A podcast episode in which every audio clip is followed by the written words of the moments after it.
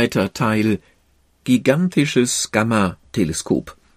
Der Bau eines globalen Observatoriums für die energiereichsten Vorgänge im All hat begonnen. Von Rüdiger Waas. Es sind 300 bis 400 Kurven, je nachdem, wie man zählt, sagt Daniel Marzin bei der Fahrt von der Küste der Kanareninsel La Palma auf den Roque des Los Muchachos. Der Wissenschaftler vom MPI für Physik in München hat diese Strecke schon oft zurückgelegt. Doch heute, am 10.10.18, erlebt er dort oben einen Höhepunkt seines Lebens, was aber nicht an den 2200 Höhenmetern liegt, sondern an dem 45 Meter hohen, weiß gestrichenen Ungetüm, in dessen multiplen Sechsecken sich der azurblaue Himmel spiegelt.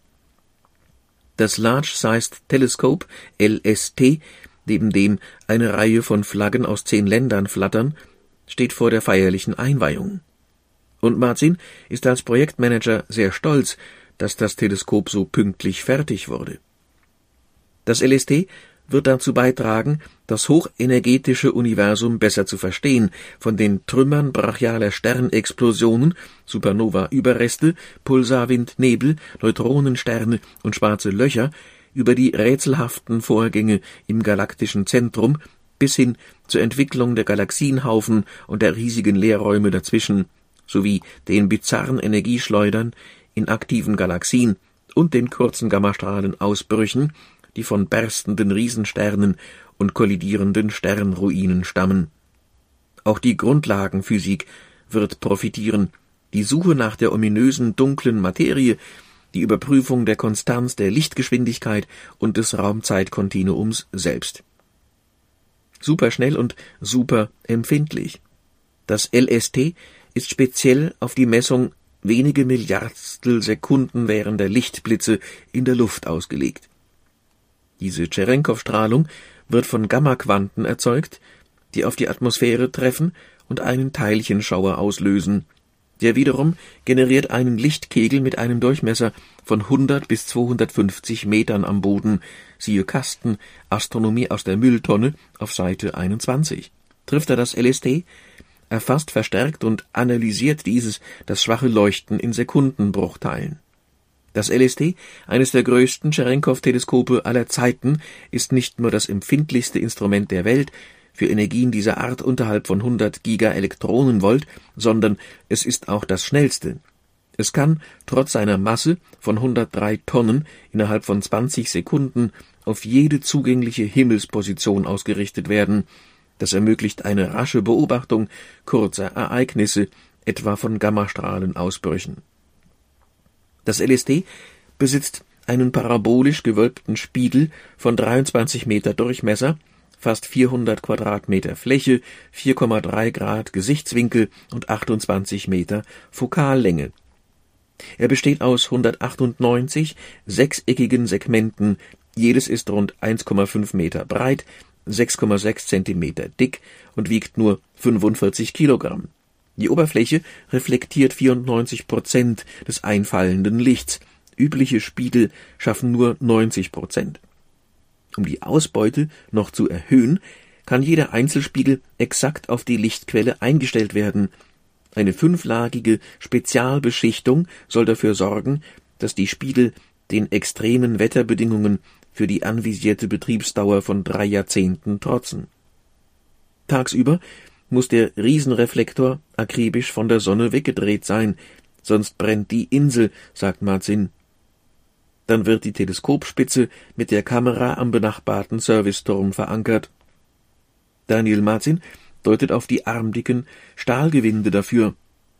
Selbst Windgeschwindigkeiten von 200 Kilometern pro Stunde kann das Teleskop aushalten. Die LST-Kamera ist ein drei mal drei Meter großer und zwei Tonnen schwerer Koloss aus 1855 Fotomultipliern die in 265 Modulen angeordnet sind. Darin findet bereits ein Teil der Datenverarbeitung statt, damit die gewaltigen Informationsmengen reduziert werden. Rund tausendmal pro Sekunde wird die Kamera ausgelesen, um die nur Milliardstel Sekunden währenden Tscherenkow-Blitze aufzufangen. Rasche Entwicklung Der Bau des gut 10 Millionen Euro teuren LST erfolgte innerhalb von drei Jahren. Am 9.10.15 fand die Zeremonie zur Grundsteinlegung statt. Die Fundamente waren im Januar 17 fertig. Dann wurden die Schienen verlegt, auf denen sich das Teleskop drehen kann. Die Struktur der Spiegelhalterung war im Februar 18 errichtet, ein monströses Gebilde aus Stahl und Carbonfasern, aber mit 18 Tonnen plus 10 Tonnen Spiegel doch ein relatives Leichtgewicht, was die rasante Positionierung überhaupt erst ermöglicht. Im Juni stand der Serviceturm, auf dem in der Parkposition auch die Kamera ruht. Diese war dann am 25.09. installiert. Erstmals voll bewegt wurde das LST am 9.10. Insgesamt arbeiteten mehr als 200 technische Experten und Wissenschaftler aus zehn Ländern am LST.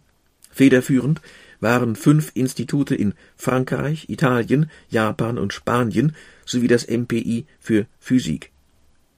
Der Direktor der Abteilung Experimentelle Astroteilchenphysik, dort Masahiro Teshima, fungiert auch als LST-Programmleiter. Das MPP war verantwortlich für das Schienensystem und den Unterbau des Teleskops sowie für den Serviceturm, der den Zugang zur Kamera ermöglicht das Teleskop ist das Ergebnis der Arbeit vieler Menschen und der Kooperation vieler Behörden und Regierungen, sagt Pedro Duque anlässlich der LST-Eröffnung. Er ist seit 2018 der spanische Minister für Wissenschaft, Innovation und Universitäten.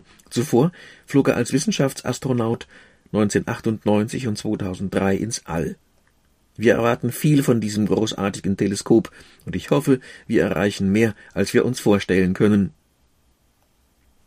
Ortung von tausend Gammaquellen. Als Prototyp bildet das LST die Vorhut für drei weitere Teleskope gleicher Bauart, die in drei Jahren nebenan errichtet sein sollen, um dann gekoppelt betrieben zu werden. Dies ermöglicht stereoskopische Aufnahmen der Lichtblitze, mit denen sich die Gammaquellen am Himmel genau lokalisieren lassen. Und das ist noch nicht alles. Die vier LST sind Teil eines größeren Verbunds, der im nächsten Jahrzehnt zum besten Gamma-Observatorium aller Zeiten avancieren wird. Dem Cherenkov Telescope Array Observatory CTAO. 2005 begann die Diskussion über das ultimative erdgebundene Gammastrahlenobservatorium, erinnert sich Masahiro Teshima. Mit Werner Hofmann hatte ich ein erstes Treffen in Berlin mit knapp 60 Personen organisiert. Und nun haben wir das erste Teleskop tatsächlich gebaut. Hoffmann vom MPI für Kernphysik in Heidelberg, der auch maßgeblich am HESS-Observatorium in Namibia beteiligt war, ist nun Sprecher des CTAO. Das Observatorium wird mit seiner Himmelsdurchmusterung und den Beobachtungen einzelner Objekte die Gammastrahlenastronomie auf ein ganz neues Niveau heben, sagt er. Die Empfindlichkeit von CTAO wird alle anderen Teleskope um mindestens das Zehnfache übertreffen und somit ein tausendmal größeres Volumen im All erkunden können, als es bisher möglich ist, und die Messungen werden hundertmal so schnell sein. Verglichen mit der Röntgenastronomie stehen wir erst am Anfang, meint Daniel Marzin. 2002 war nur ein halbes Dutzend Gammaquellen bekannt. Dank den Verbundteleskopen HESS, Veritas und MAGIC sind es nun über 200. Wir werden vielleicht tausend weitere innerhalb und außerhalb der Milchstraße mit dem CTAO entdecken können, schätzt Masahiro Teshima. Er arbeitet auch mit den Magic-Teleskopen, die sich wenige hundert Meter vom LST entfernt in den Himmel recken. Das Observatorium wird uns einzigartige Einblicke in kosmische Regionen verschaffen. Für mich wäre das Wichtigste, die dunkle Materie zu finden, falls diese hypothetischen Elementarteilchen bei ihrer Kollision Gammastrahlen erzeugen, die wir in Zwerggalaxien nachweisen können. Das CTAO wird aus zwei Anlagen bestehen die zusammen jeden Ort am Himmel beobachten können. Neben dem Standort La Palma soll eine Anlage in Chile errichtet werden. Auf einem Hochplateau in der Atacama-Wüste in der Nachbarschaft des Very Large Telescope der europäischen Südsternwarte ESO auf dem Cerro Paranal. Dieses CTA South soll ebenfalls die ESO betreiben. Es wird noch größer ausfallen als sein nördliches Pendant. Auf La Palma werden um die vier LST-15 mittelgroße Teleskope MST Medium-Sized Telescopes gruppiert. In Chile kommen zu den vier zentralen LST sogar 25 MST. Zudem werden dort auf einer Fläche von fünf Quadratkilometern noch 70 kleinere Antennen aufgestellt, die SST Small Sized Telescopes.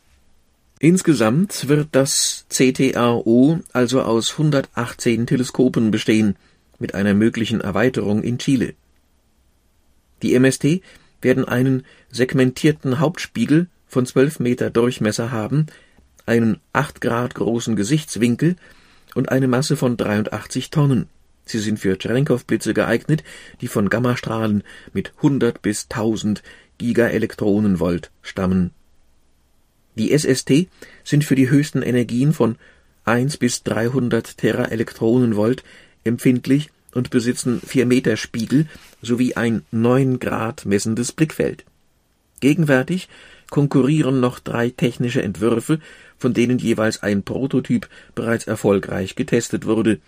Der in Krakau, Polen, konnte sogar den Krebspulsar beobachten.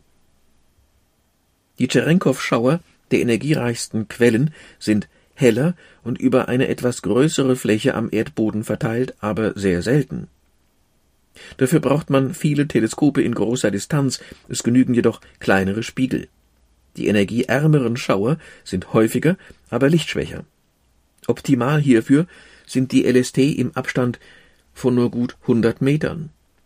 Die drei Teleskoptypen des CTAO decken das komplette Spektrum der hochenergetischen Gammastrahlung von 20 Gigaelektronenvolt bis 300 Teraelektronenvolt ab. Das entspricht Wellenlängen von 10 hoch minus 17 bis fast 10 hoch minus 21 Metern mit 100 Billionen Mal so viel Energie wie beim sichtbaren Licht. Fast völlig automatisiert. Auch forschungspolitisch schlägt das internationale Team neue Wege ein. Erstmals in der Gammastrahlenastronomie wird das Observatorium allen Astronomen zur Verfügung stehen, also Beobachtungsanträge akzeptieren und die Daten nach einem Jahr öffentlich zugänglich machen. 2025 soll das CTAU betriebsbereit sein, so der ursprüngliche Plan. Es wird über 400 Millionen Euro kosten, von denen zwei Drittel bereits zugesagt sind. Mehr als 1400 Ingenieure und Wissenschaftler aus 31 Ländern beteiligen sich an der Konzeption und Realisierung. Zurzeit wird das LST kritisch geprüft, um sicherzustellen, dass sein Design den Sicherheitsstandards, operativen Anforderungen und wissenschaftlichen Zielsetzungen entspricht. Geht alles gut, wird es als LST1 ins CTAO integriert. Ende des Jahres soll auch das erste MST auf La Palma stehen. Für den astronomischen LST-Betrieb werden nur zwei bis drei Techniker nötig sein. Fast alles läuft dann automatisiert. 1000 Petabyte an Rohdaten pro Jahr werden künftig von jedem Teleskop generiert und sofort analysiert und reduziert, sodass schließlich an Science Data jährlich 10 bis 100 Terabyte anfallen. Das ist immer noch gigantisch. Ein Großteil der Datenverarbeitung erfolgt am Standort der Teleskope selbst. Bis die Gebäude hierfür errichtet sind, stehen auf La Palma bereits zahlreiche Computer in Wohncontainern. Das CTAO Hauptquartier ist beim Nationalen Institut für Astrophysik INAF im italienischen Bologna angesiedelt. Mit dem LST beginnt unser Traum von 2005 Wirklichkeit zu werden, sagt CTAO-Direktor Federico Ferrini. Nun setzen wir die gemeinsame Vision fort, auf einer Skala, die niemals zuvor realisiert wurde. Das CTAO wird die globale astronomische Großinfrastruktur verdoppeln. Die ergänzenden Infos. Kompakt zwei Punkte. Erstens der Teleskopverbund des CTAO, Cherenkov, Telescope Array Observatory wird das größte und empfindlichste Gammastrahlenobservatorium der Welt sein. Zweitens, das erste 23 Meter Spiegelteleskop auf La Palma wurde bereits eingeweiht. Dann Federico Ferrini ist Professor für Physik an der Universität Pisa. Seit 1. März 18 ist er für mindestens drei Jahre geschäftsführender Direktor des im Bau befindlichen Cherenkov Telescope Array Observatory CTAO, nachdem er ab 2011 als Direktor des European Gravitational Observatory EGO die Entwicklung und Fertigstellung des europäischen Gravitationswellendetektors Virgo bei Pisa geleitet hat Was reizt Sie an der Arbeit beim CTAO, Herr Professor Ferrini? fragt Bild der Wissenschaft. Ferrini, zum einen bin ich Physiker und entsprechend neugierig. CTAO wird eine wichtige Säule für die Astroteilchenphysik sein. Zum anderen habe ich beim Virgo-Detektor gelernt, wie eine große Organisation funktioniert und wie eine komplexe Anlage entwickelt wird. Daher hoffe ich, auch beim CTAO helfen zu können. Ich schätze die kooperative Arbeit sehr. Virgo funktioniert jetzt und hat die ersten Gravitationswellen gemessen, deshalb ist es Zeit für etwas Neues. Bild der Wissenschaft. Wann wird das CTAO fertig sein? Ferrini. Wir werden das wohl nicht bis Ende 2024 schaffen. Das liegt weniger an der Technik als an der Organisation. Vieles hängt von der Software ab. Simulationen sind sehr wichtig. Wir müssen das Hintergrundrauschen verstehen und die gemessenen Ereignisse kohärent aufbereiten, damit auch andere Wissenschaftler die Daten nutzen können. Neben der Software ist die Organisation der Aktivitäten die größte Herausforderung. Das erste Large-Sized Telescope wurde als Prototyp gut errichtet. Doch nun müssen wir die Prozesse und das ganze Projekt industriell angehen. Schließlich muss beispielsweise ein Small-Sized Telescope alle zwei Wochen geliefert werden, man muss es in Betrieb nehmen, kalibrieren und ins Observatorium integrieren. Allerdings brauchen nicht alle Teleskope auf einmal fertig zu sein, doch in vier, fünf Jahren werden wir bereits einige davon betreiben und damit wissenschaftlich forschen können. Bild der Wissenschaft. Angenommen, eine allwissende Fee würde Ihnen eine Frage beantworten. Welche würden Sie stellen? Ferini. Zeige mir den Weg, um CTAO rechtzeitig zu vollenden und zugleich die wissenschaftliche Gemeinschaft zufriedenzustellen, aber auch die geldgebenden Länder sowie deren Förderagenturen. Ich würde gern jeden glücklich machen, doch das wäre eine Quadratur des Kreises. In wissenschaftlicher Hinsicht wünsche ich mir eine ganze Reihe von Kollisionen zwischen Neutronensternen mit Gravitationswellen, Neutrinos und Gammastrahlen. Sie könnten genug Informationen liefern, um diese gewaltigsten aller Ereignisse zu verstehen. Ich habe meine wissenschaftliche Arbeit mit der Erforschung von Neutronensternen begonnen, mit der Suche nach ihrer Zustandsgleichung. Am Ende meiner Karriere möchte ich hier anknüpfen. Ich würde gerne wissen, was sich in ihrem Inneren verbirgt. Bild der Wissenschaft? Gibt es einen praktischen Nutzen der Astrophysik? Ferrini? Ich mag diese Frage. Dante Alighieri sagte, der Mensch müsse wissen, und das Wissen soll anderen helfen. Wofür CTAO gut sein wird, weiß ich nicht, aber wir werden herausfinden, zu was es nützt.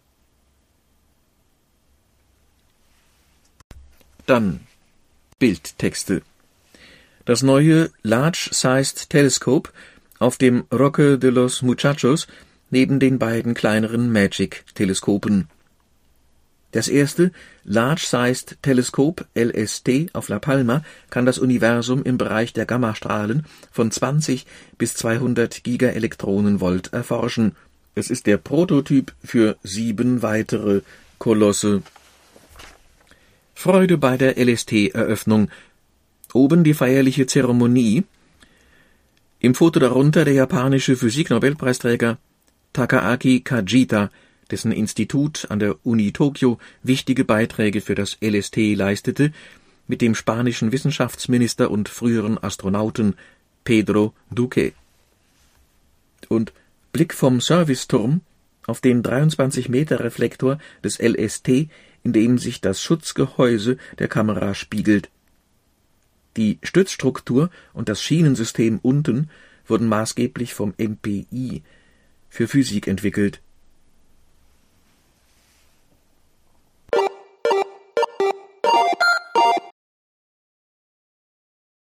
Ja, soweit die Kostprobe aus Bild der Wissenschaft. Wenn Sie allmonatlich gut informiert sein mögen über Medizin, Biologie, Technik, Soziologie, Psychologie, Archäologie, Anthropologie, Astronomie, Geographie und Geologie, dann sind Sie bei mir richtig. Frank Winterstein, Geschwister Schollstraße 24a 35039 Marburg. Telefon 0170 1458843. E-Mail winterbottom, geschrieben wieder Winter, B-O-T-T-O-M, wie Maria. Das Abo kostet 91,20 Euro, das ist der gleiche Preis wie für die Druckausgabe